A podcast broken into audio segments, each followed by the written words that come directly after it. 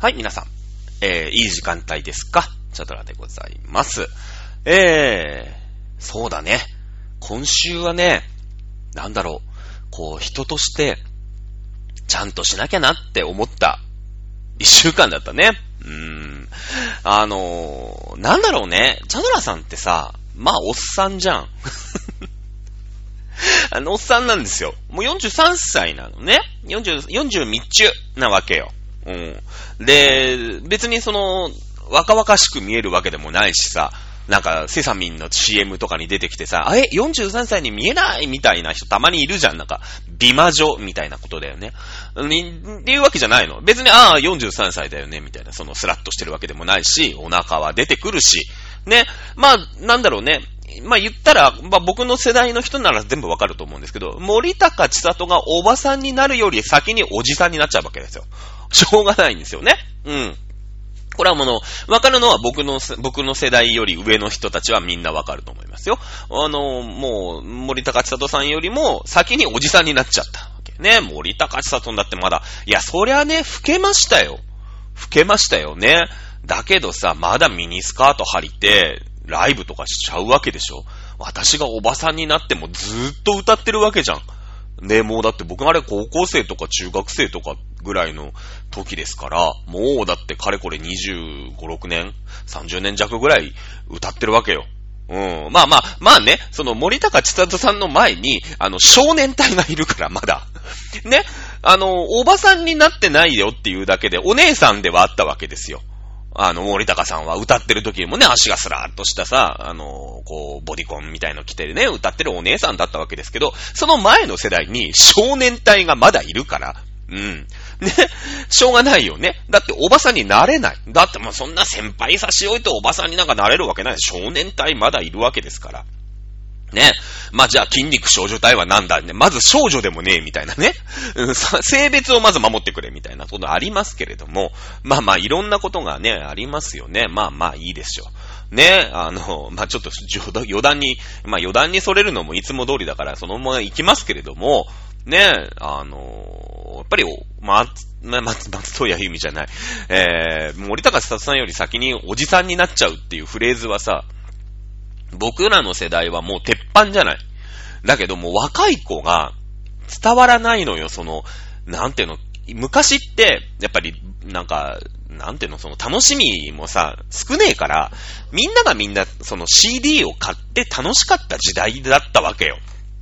だから、その、100万枚、200万枚とかも当たり前のようにね、CD が売れて、今みたいにほら、Spotify みたいなのもないし、ねえだって YouTube とか見たらさ、別に同じような、その、音源がさ、流れてたりするわけでしょ？まあ、違法か、違法じゃないかってのは、まあ、ちょっと置いといて、ね、流れたりするから、それで聞こえちゃったりもするし、で、別に YouTube も音楽だけじゃないじゃない？なんかいろんな、こう、コンテンツがあってさ、ね。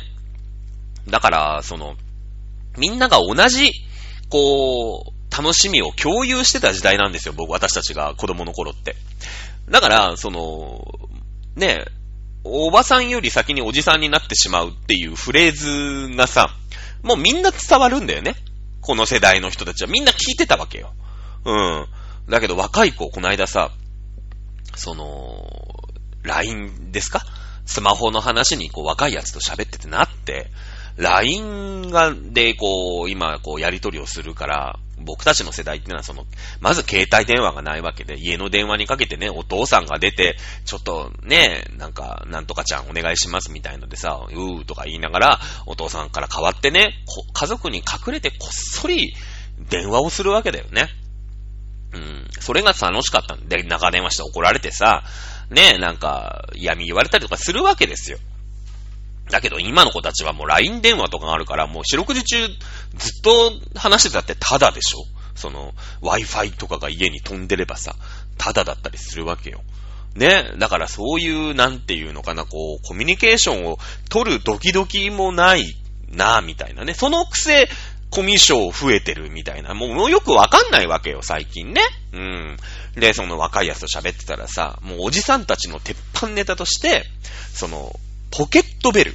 ね、っていうのが昔あってねって。今はそんなスマホだろうみたいな。昔はポケベルってのがあったんだと。これでね、その、まあ、ポケベルってのは何ぞやとから話さなくちゃいけないわけだよね。ポケベルってのはそのなんか相手からのメッセージを受信すると。え、これ受信するだけなんですか？つって。なんか、あの、こっちから発信できないんですか？つって。いや、そのポケベルの機械では無理だと。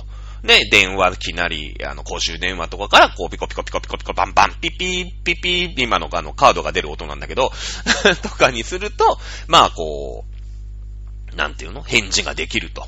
ね、そういう時代もあったんだよっていう話をしたらさ、え、だって自分から、その、アクションでは自分が買い、ね、その、ポケベルを買いましたと。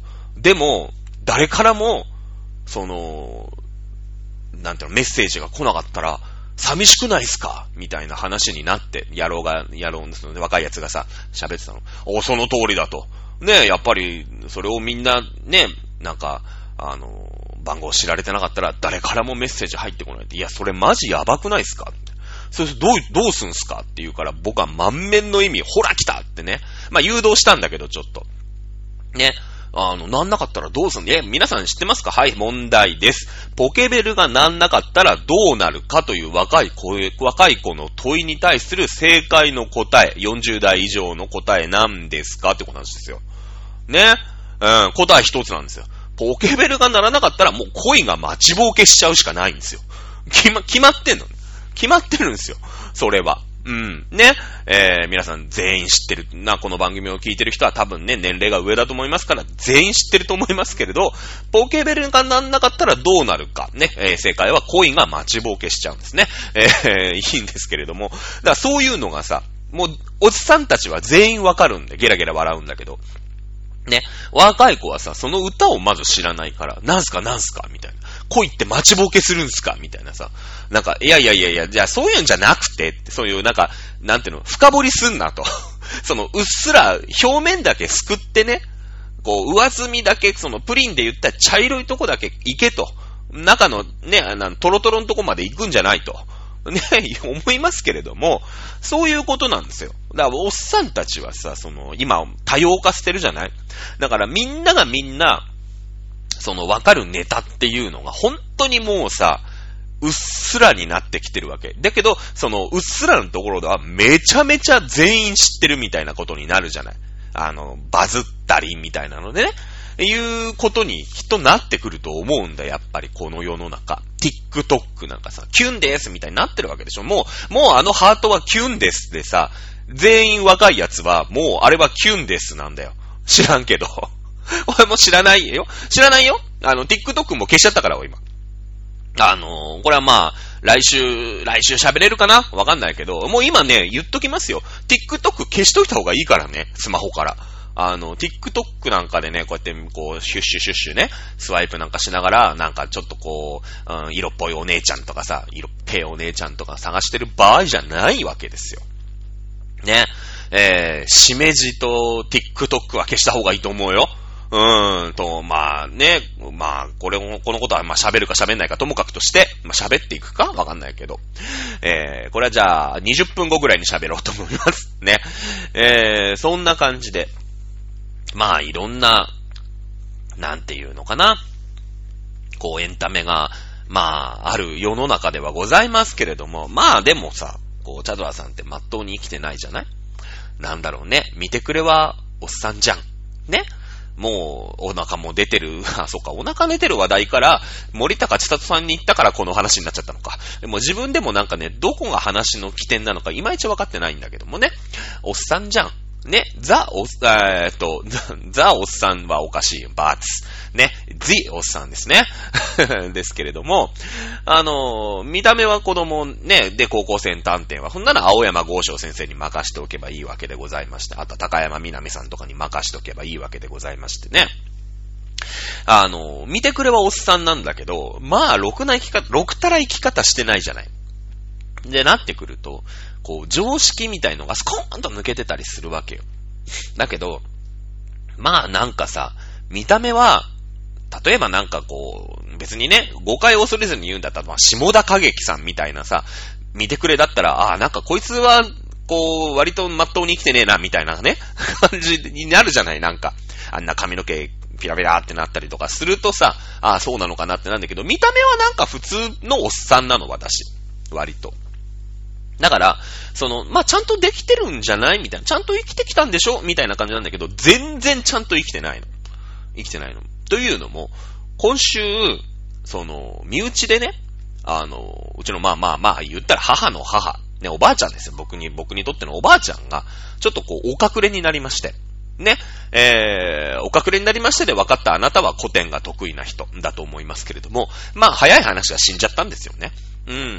まあでも、その、こんなフラッと喋ってますけれども、まあ、96ですから、なんだろうね、その悲しいとかおばあちゃんっていう感じよりも、よく頑張ったねと。まあ、最後はね、こう、透析をしながらとかいろいろこう、頑張ってね、本人も、うん、頑張ってましたから、あー大往生だなと。うん、本当にね、安らかに本当に眠ってくれという感じでね、親族で、まあ、送り出すわけなんだけど、うちのばあちゃんって、その、あの世代の人にして、してみたら、子供が少ないの。二人兄弟。二人兄弟。あの世代の人ってほらなんか5人とか6人とか平気でさ、いたりするじゃない。なんか。で、しかもその二人が、まあ、一人はうちのお母さんだよね。うちの母。うん。で、うちの母とその姉ちゃん。で、しかも女二人兄弟なんですよ。あの時代ってほら古いから、もうなんか男の子で後継ぎがないとダメみたいな、こう感じの時代じゃないですか。だってね、それこそ、うん、戦争があって帰ってきて、ね、その兵隊さんが帰ってきて、まあ結婚をしてさ、うん、まあお見合いなんだかお見合いじゃないんだかわかんないんだけど、結婚して、あの、まあまあ子供を産んでねっていう時代で、その、お父さん世代が、それはだって何百万人、300万人ぐらい死んだのかな？あの、兵隊さんでさ、外に行って、まあ勇敢に戦ってきたわけですよ。うん。ね。で、それで戻ってきてさ、で、その世代の男子、いい男子はさ、いないわけだよ。だから、その、お父さんがいないわけだから、で、なんとかもう戻ってきた人たちは、こう、子供をね、作りましょうとかって、こう、後取りをめ、みたいな時代だから。その時代のくせに、その時代のくせにってのも変なんだけど、あの、女子二人なんですよ。もうね、うちの姉ちゃん、うちの母ちゃんと母ちゃんの姉ちゃんね、僕の言うとおばさんに当たるんですけど。で、まあ、いろいろこう、力仕事がいるんですけど、僕ももうおっさんなんですけど、こう、やっぱ直系じゃない？ばあちゃんからすると。で、直系の男子がいないんで、もう、いろんなことにね、引っ張り出される。で、ちゃんと生きてきたでしょ？みたいな感じで、うちの母さんはあんまり僕に頼まない。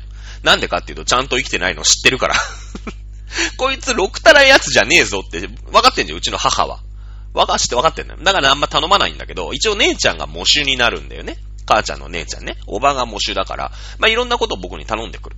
うん。その、香典をさ、こう、なんていうの、記帳してもらってね。あの、こう、香典を預かって。で、最後にその、お返しのさ、品のこう、割引、なんていうの、割り札みたいのを渡してね。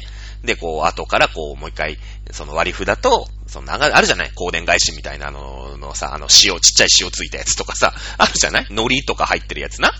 ああいうの渡す係とか、で、お金の管理とか、あ全部やるんだけど、やんなきゃいけないんですよ、一応、男子だから。で、その、実際のね、葬儀最上ではさ、まあ、うちの母ちゃんと姉ちゃんも、もう、だって僕の母だから、もう60だ、70だ、みたいになるわけでしょそうなってくると、やっぱ重いものとか持てないから、うん、じゃあ骨壺をね、持つのは、じゃあお前の係だ、みたいなで、もう骨壺持ったら瞬間さ、その参列の、その、なんていうの？バス移動とかするわけでしょ？これマイクロバスとかに乗るわけですよ。もうそれの一番先頭を歩かなきゃいけないわけ。だけど、そういう、なんていうの、冠婚葬祭みたいなので、まあ、ちゃんとやってきてない人間だから、もうボロが出るよね。で、40のボロは本当にボロだから。いやいやいや、みたいなところ若干あるの。まあ、だってまず香典袋は書くじゃないですか。ね。ご霊前とご仏前が、あ？どっちだっけ？と思って、もう全部 Google 先生に聞きますよ。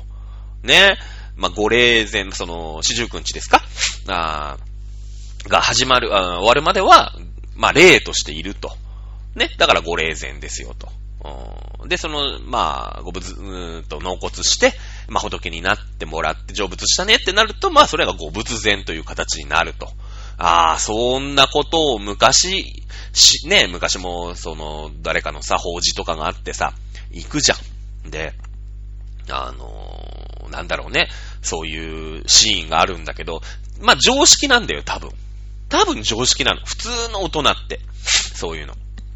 だけど、知らないから。で、興味がないじゃない？で、調べるんだけど、調べたことだけど、全然頭に入れてない。その時だけだから、ね、わかんないんですよ。とりあえず。で、なんかその見たらさ、その薄い墨？で、えー、書かなきゃいけない。ね？ああ、なるほど。筆ペン、まあ筆ペンは筆ペンなんだけど、その、まあ要は昔は墨をこう吸ってさ、こう、なんていうの？水と、こういう、キコキコキコキコキコっていう、なんかあの黒いさ、墨っていう、あるじゃないですか。それを吸ってきたんだけど、そんななんかもう、突然のこう、不法だから、墨もさ、よーく吸ってる時間もなく、とりあえず来ましたみたいな。意味があるわけですよ。その薄い墨で書くこと自体も。か、恋、ね、恋までこう、墨解いてないわけよ。っていう意味があるらしいんで、今は別にさ、筆ペンなんだけど。で、その、薄い墨の筆ペンがまあないわけよ。結局。ね、どっかにきっとあったんだろうけど、その前のね。でも、ここ2年ぐらいで引っ越してるから、多分引っ越しの時に、あの、いらない文房具とか全部捨ててるから、もうその時に多分捨ててるんですよ。ね、だからそういうのが家にないの。まず、そういうの、そういうお弔い用の。で、なんだろうね、こうやってさ、書くんじゃないけどさ、その書き方の常識みたいなのあるじゃない？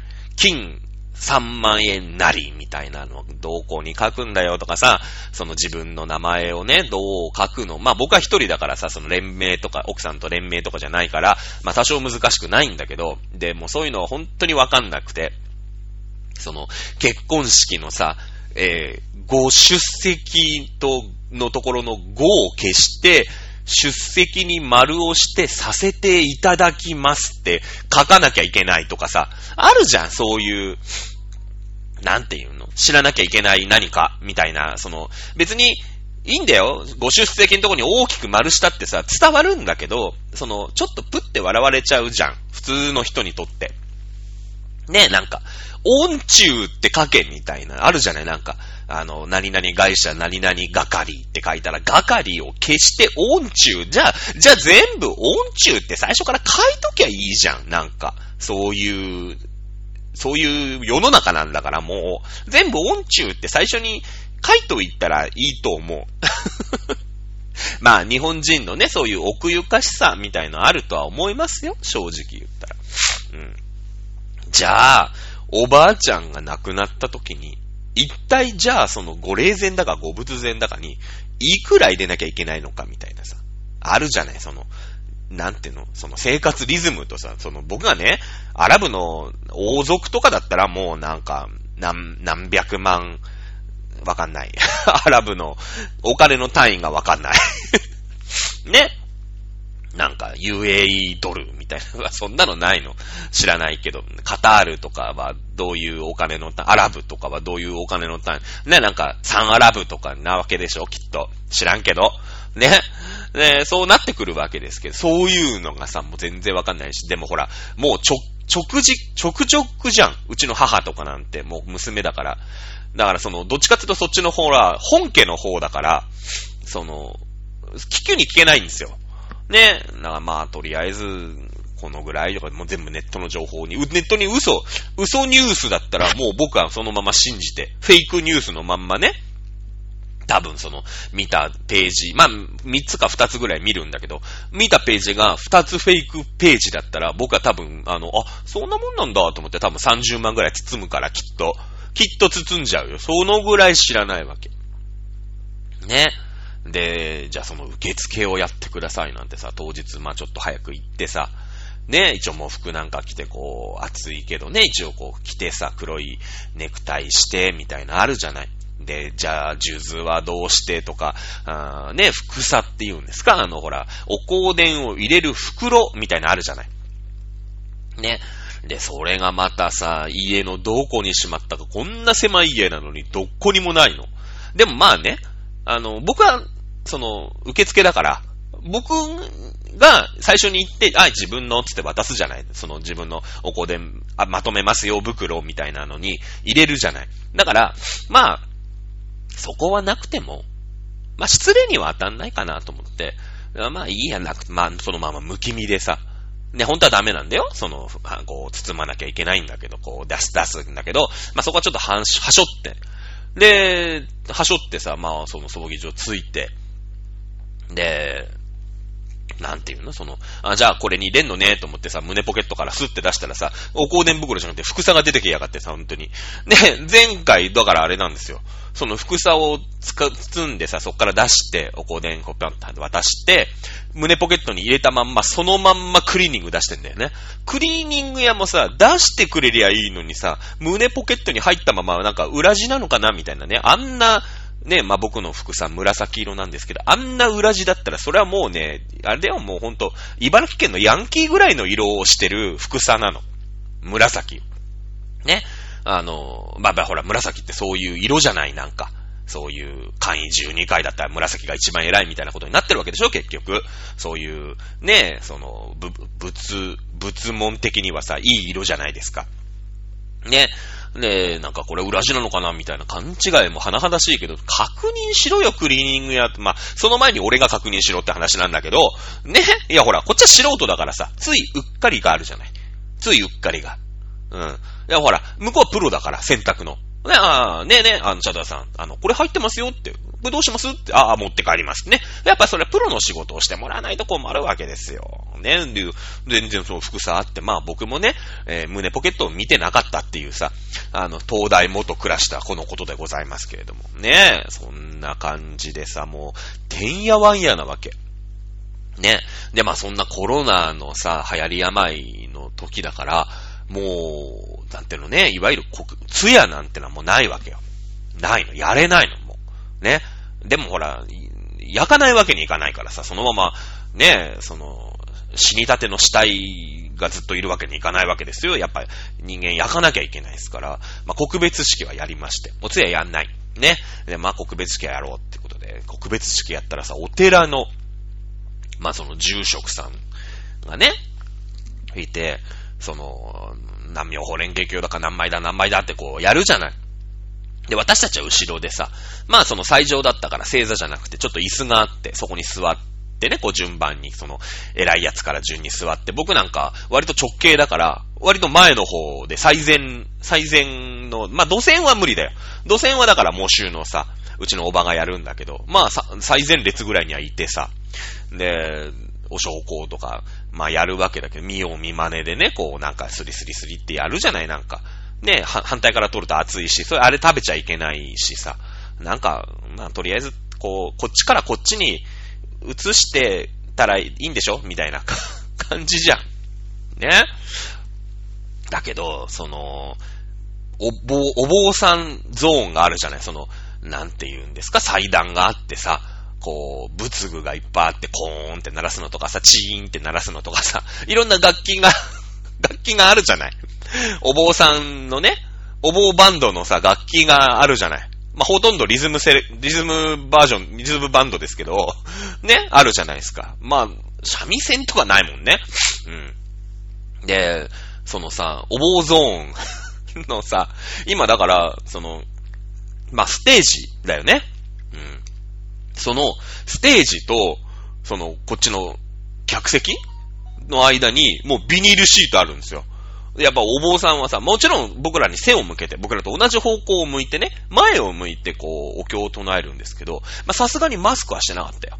うん、マスクはしてない。ね、名前だ名前だって言ってんだけど、やっぱ飛沫が飛ぶから、ね、で、お坊さんゾーンに、もうすげえ巨大扇風機よ。なんていうの、サーキュレーター。換気して。ね？で、お坊さんゾーンと僕らのゾーンの間にはさ、ビニールシートですよ。ね、もうありがたくもなんともないよね、なんかもうさ、その一体感がないじゃない。今のこのライブと一緒ですよ、アイドルさんのライブと。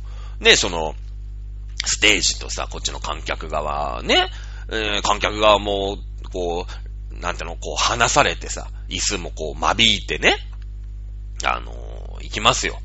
ね、本当だったらなんか50人ぐらいのところを、まあ、よ、まず呼ばないし、ね、本当の近しい親族だけでね、まあ、十何時、二十、十五、六人、二十人ぐらいでやったのかな？で、話してさ、座って、まあ、神妙に座ってるわけですけど、こう、お坊ゾーンのところにはさ、ビニールシートがあってさ、その祭壇、まあ、行きますよ。そのお坊ゾーンが終わった後、じゃあちょっとなんか対面、最後の対面ですみたいな時にこう行きますよね。行きますよ。その、お花をさ、棺桶の中入れたりとかするじゃないですか。ねえうん、その時にはさ、このビニールシート、こう、いらっしゃいってやってく、ね、いらっしゃいって、ゆりおか超特急みたいな感じで行くわけですよ。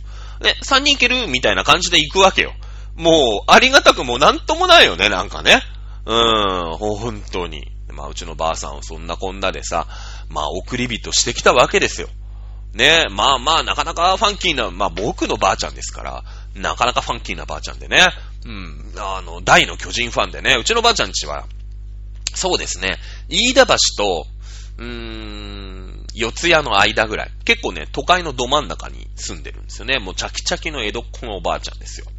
うん。で、酔っ払うと、えー、226事件か515事件か、えー、関東大震災か、東京大空襲か、えー、何ですか？耐えがたきを耐え、忍びがたきを忍びの話あるじゃない。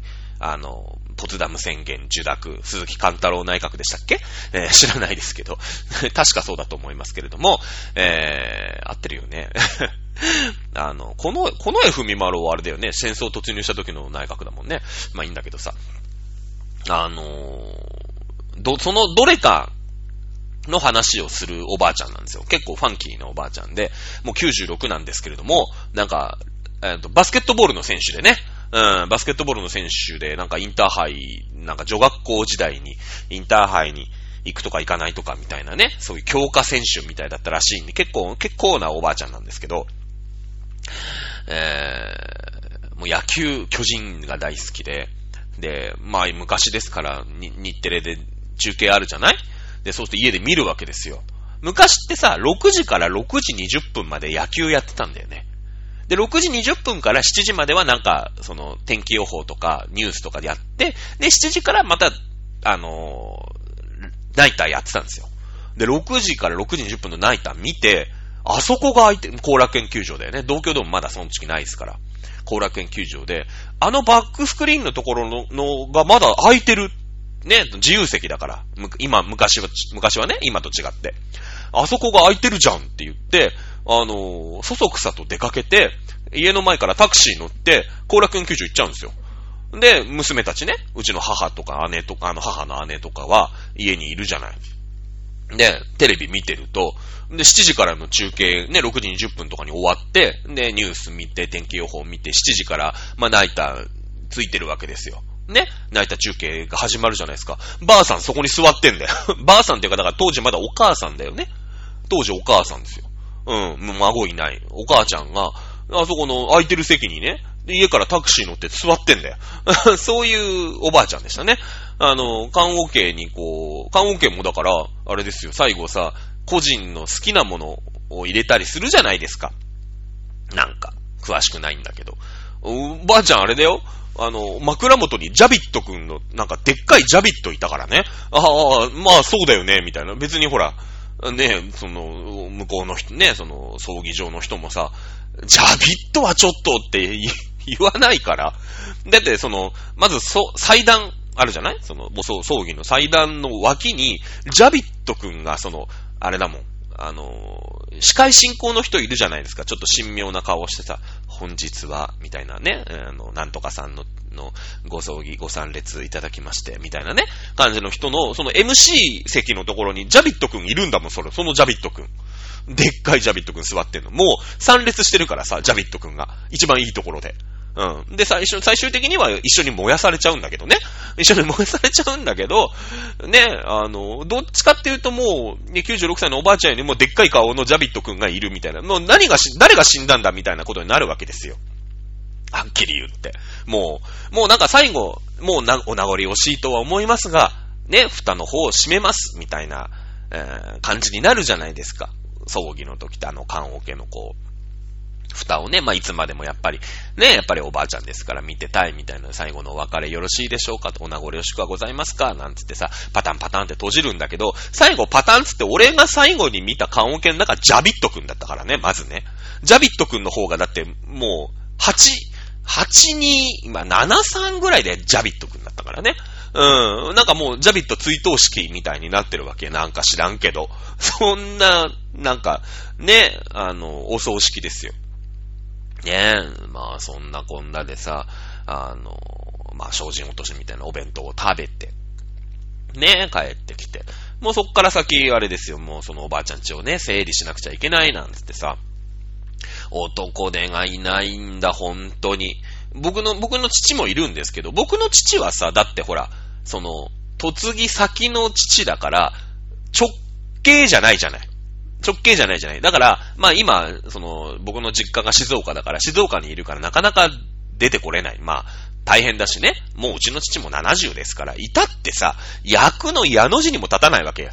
もうじいさんだから。で、まあ僕ももう年だけど、まあ、まだ一応ね、働いてる世代ですから。で、僕は直系じゃない。ばあちゃんから見ればさ、うちの母ちゃんがいて母ちゃんの子供だから直系だから、まあ、いいね、いろんなことに、なんかこの間も2階にある座椅子をなんか10個ぐらい下に下ろして、それを清掃センターに持っててく、まあ、全部ね、その、まあ、遺産って言うんですか、そのおばが管理してるお金が出るんで、別に僕は痛まないんでね、はいはいつってこう行って運転手やってさ、清掃センターみたいなとこに持ってくだけだからいいんだよ。いいんだよ。で、そしたらなんかさ、冷凍みかんとかくれるから そう、根が、根が貧乏だからさ、もう冷凍みかんくれたら、何でもやっちゃおうかな、みたいな感じだよね。ほんと。だって冷凍みかん美味しいじゃんだって。で、冷凍みかんがいっぱいあるのなんか知らないけど、この時期にだよ。この時期に冷凍みかんないじゃんだって。で、みかん大好きっ子だからさ。だから、まあなんかいろいろやってくんないって言うと、まあこっちも暇だからさ。で、一応その30分1時間ぐらいのところに住んでるわけじゃない？で、まあね、やっぱりこう、いろいろ大変なんだろうなと思うから、まあ、じゃあ行くか、なんつってね、えー、いっぱい働かされて えー、帰ってきて、えー、うちの母がね、うちの母ちゃんがだから、うん、まあ、たまに手伝いに来てるんだけど、なんか、えー、なんかおでんをいっぱい作って、置いてったから、これチンして食べなって言って、えー、母親はなんか、まあ仕事もしてるから、そこにいなかったんだよね。その前の日か前の前の日ぐらいにいたらしいんだけど、なんか、いっぱい作り置きしてきたおでんを食うつって、なんか、なんで俺ばあちゃんちで母ちゃんが作ったおでん食ってんだろうなんて思いながらね、えー、そんな、そんな今週、ね結構面白いお葬式でお送り人をしてまいりました。はい。えー、さっき言った、ね、あのー、何ですか？いろいろある社会情勢の話は、きっと来週までね、持つかな来週まで何もないといいね。っていう匂わせだけして、まあ来週何もないね、えー、状況だったらまた来週喋ろうかな。はい。なんか起きちゃったら、いや、実はね、先週言おうとしたのはこれでさ、なんて言うかもしれません。はい、ということで、えー、お相手は、今週もチャドラーでございました。それでは皆さんまた来週お会いいたしましょう。さよなら。